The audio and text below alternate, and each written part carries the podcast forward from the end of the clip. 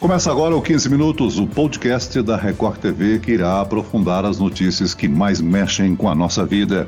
Quem me acompanha na entrevista deste episódio é o repórter Leandro Stoliar. Ele apresentou em diversas reportagens o caso do estudante de Brasília que foi picado por uma cobra naja e depois preso sob suspeita de integrar um esquema de tráfico ilegal de animais. Nós iremos discutir sobre os perigos da criação de animais silvestres num ambiente doméstico. Oi, Celso, tudo bem? É um prazer estar aqui com vocês no podcast da Record e vamos falar sobre esse assunto. É um assunto que está em pauta e continua acontecendo aqui em Brasília, né? O nosso entrevistado é o Denner Giovannini, coordenador geral da ONG Renctas, que atua na preservação da biodiversidade. Seja bem-vindo, Denner. Olá, Celso. Olá, Leandro, como vai? Obrigado pelo convite e pela oportunidade de participar aqui com vocês. Em uma das reportagens do Jornal da Record, nós mostramos que a funcionária de um instituto foi afastada do seu cargo por suspeita de envolvimento no caso da cobra naja. Denner, como que as pessoas conseguem esses animais? É possível que sempre tenha alguém da área de controle, de vigilância por trás disso, colaborando com o esquema de tráfico? Olha, Celso, nos últimos anos, uh, o Brasil tem mudado a sua posição no ranking internacional do comércio ilegal de animais silvestres. O Brasil uh, sempre figurou uh, como um país que era um grande exportador de animais uh, silvestres ilegalmente.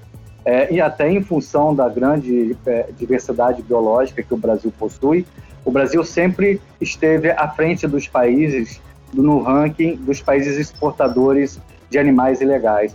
Porém, o que tem acontecido nos últimos anos, eu diria dos últimos cinco anos para cá, é uma mudança nesse cenário internacional, onde o Brasil começa a galgar posições é, como um país importador de animais ilegais. Então, nos últimos tempos, nos últimos anos, nós temos acompanhado é, essa movimentação do, do, no cenário internacional do comércio ilegal de animais e o Brasil é, tem se tornado é, um, um, um, país com cada vez mais destaque como é, importador ilegal, principalmente de animais vindos, vindos da África, da Austrália, do Sudoeste Asiático.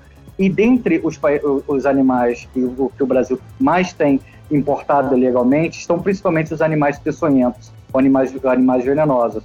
E aí se destacam principalmente as aranhas, os escorpiões, alguns sapos que possuem é, veneno e, e, infelizmente, esses animais entram no Brasil é, por diversas maneiras. Eles entram pelas nossas fronteiras secas, seja na região norte do país, através das fronteiras com Suriname, Goiânia, através da nossa, das nossas fronteiras é, do Cone Sul, com Argentina, Paraguai, Uruguai, também com a Bolívia.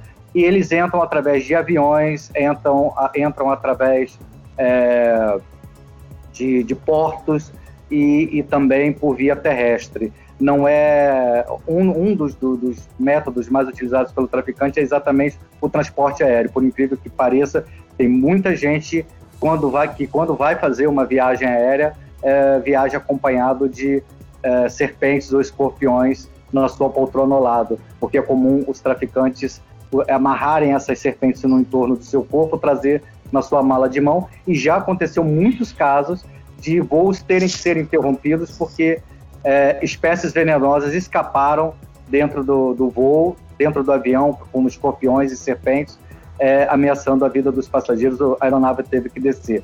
E, infelizmente, é possível sim que muitos desses animais acabem entrando no Brasil com auxílio ou com a complacência de alguns uh, servidores públicos. Essa não é uma hipótese que a gente pode descartar, visto que a quantidade é, é sempre muito grande e é uma, uma atividade que ocorre rotineiramente. Leandro Stoliar, você acompanhou toda essa história do tráfico de animais de perto, que chamou atenção aí em Brasília, né? Pois é, Celso. É, a gente sabe que o tráfico de animais acontece há muito tempo, mas as pessoas estão se perguntando por que, que a gente está dando tanta importância para esse caso que aconteceu aqui em Brasília, para essa história.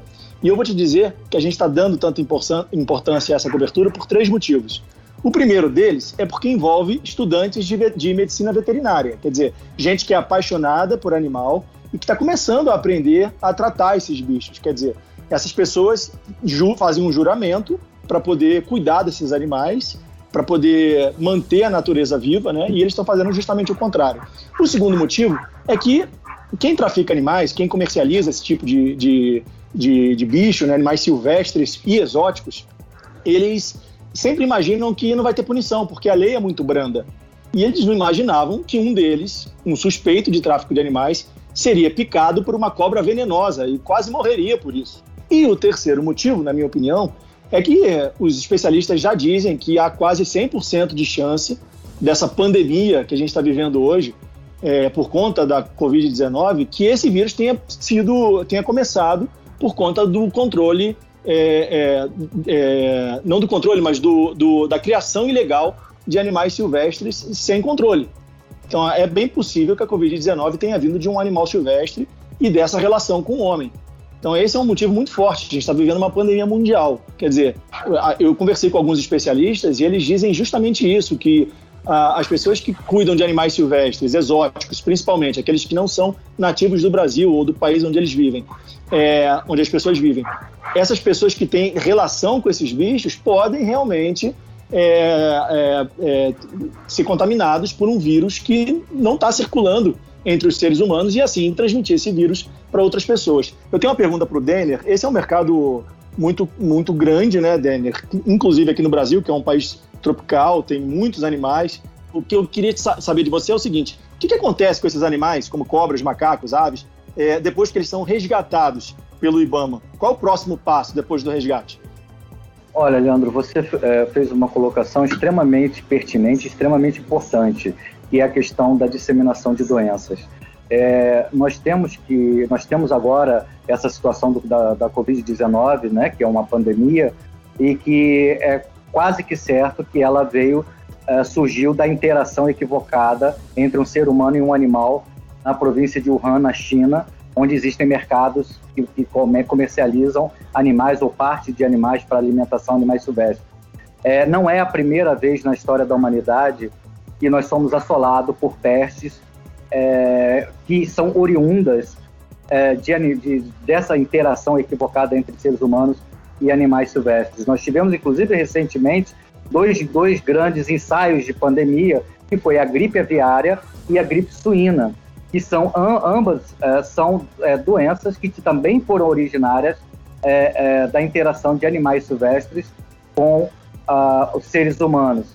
E é sempre bom, bom lembrar que cerca de 60% das doenças que atingem os seres humanos, elas têm na, no, no seu processo de desenvolvimento algum animal, seja um animal como um reservatório de, de, de, de micro-organismos, de vírus, de bactérias, ou um animal como um transmissor. Então, 60% é, das doenças que assolam o ser humano, elas é, têm essa interação com o animal. Então, as zoonoses, elas são é, são uma realidade, atingem o ser humano e podem trazer um grande risco de saúde pública. Lembrando ainda que as florestas são o último grande reservatório de micro-organismos ainda desconhecidos da medicina.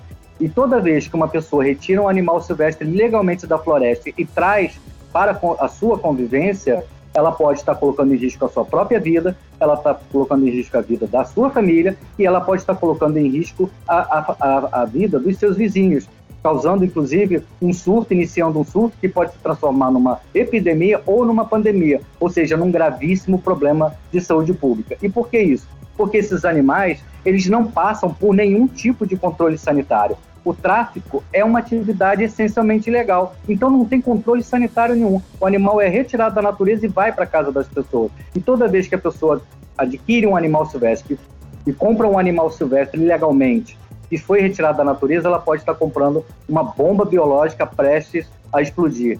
E os animais, uma vez é, capturados, uma vez retirados da natureza, é, eles são geralmente levados para centros de, de, triagem, como é o caso do, do CETAS de Brasília, né, onde é, recebem esses, esses animais, e a, a, a, o destino da grande maioria deles é permanecer pra, para o resto da vida dentro de uma gaiola, dentro de uma jaula. Porque devolver esses animais à natureza é muito difícil, é muito caro e é muito trabalhoso. Daniel, quais são as principais ações desenvolvidas pela Renctas? Olha, a Renctas é, já existe desde de, de 2000, foi fundada no ano 2000, ou seja, são 20 anos. E uma coisa interessante é que em 2005 nós fizemos uma grande manifestação com cerca de 200 crianças na porta do Congresso Nacional e, e essas crianças estavam é, vestindo uma camiseta preta com o símbolo do risco biológico em vermelho e com a frase: Este será o símbolo do nosso futuro. Ou seja, há 15 anos atrás, nós já estávamos alertando sobre o risco de pandemia por conta do coronavírus. E nós desenvolvemos uma série de atividades, desde educação ambiental, é, é, treinamento e capacitação é, de agentes de fiscalização, disseminação, geração e disseminação de informações sobre o tráfico de animais silvestres e, principalmente, nós realizamos um trabalho de monitoramento do comércio ilegal de animais nas redes sociais. Hoje a Renctas é, está presente em todas as plataformas digitais, com sua equipe monitorando, acompanhando, é, levantando dados é, do tráfico de animais nas redes sociais, que hoje é responsável por 80% do tráfico de animais silvestres no Brasil, e nós encaminhamos esses resultados para que as autoridades tomem providência. Só para você ter uma ideia do volume desse trabalho, ano passado, em cinco meses, em monitorando apenas 250 grupos de WhatsApp, a Renctas encaminhou ao Ministério Público Federal 3 milhões e meio de mensagens envolvendo o tráfico de animais silvestres. Denier, quem tem um animal silvestre em casa sem autorização e quer devolvê-lo, o que, que deve ser feito? Procurar uma ONG como Renctas ou ir direto ao IBAMA? Existe algum tipo de penalidade para essa pessoa? Olha, a pessoa ela pode entrar em contato com o IBAMA na, na sua cidade, ou se, se não tiver na sua cidade, ela pode ligar para o número 0800 61 8080, é um, é um número do IBAMA gratuito, você faz a ligação, você pega a informação, solicita, diz que você tem um animal silvestre que não tem documento e que você gostaria de fazer a devolução. O IBAMA vai lhe orientar para que você procure uma unidade, seja a unidade do IBAMA ou do, do Instituto Chico Mendes da Biodiversidade, ou mesmo as secretarias, as secretarias estaduais de meio ambiente ou a Secretaria Municipal de Meio Ambiente, que vai ter condições de é, encaminhar esse, esse seu animal para um, um, um local mais apropriado para que ele tenha os, os devidos cuidados. E a pessoa não vai sofrer nenhum tipo de sanção, não vai sofrer nenhum tipo de consequência legal, uma vez que ela está fazendo a entrega voluntária. O risco de receber multa é, e responder processo é só para quem tem o animal e a fiscalização é, pega a pessoa com esse animal. Se ela devolver, não há problema nenhum. O que a gente pede encarecidamente às pessoas é que jamais se livre do animal soltando esse animal na natureza, porque isso pode trazer um, um dano, uma consequência ambiental gravíssima. Você não deve soltar o animal uh, na natureza, você deve solicitar o apoio das autoridades para que esse animal seja devolvido. Muito bem, nós chegamos ao fim dessa edição do 15 Minutos. Eu agradeço ao nosso convidado especial, coordenador geral da ONG Renctas, Denner Giovannini, e ao repórter da Record TV, Leandro Stoliar. Denner? Muito obrigado, Celso. Obrigado, Leandro, pela oportunidade de participar aqui desse podcast. É super importante iniciativas como essa e com certeza vocês estão dando uma grande contribuição à sociedade brasileira, abrindo espaço para que a gente fale, fale desse tema tão importante. Sempre à disposição de vocês.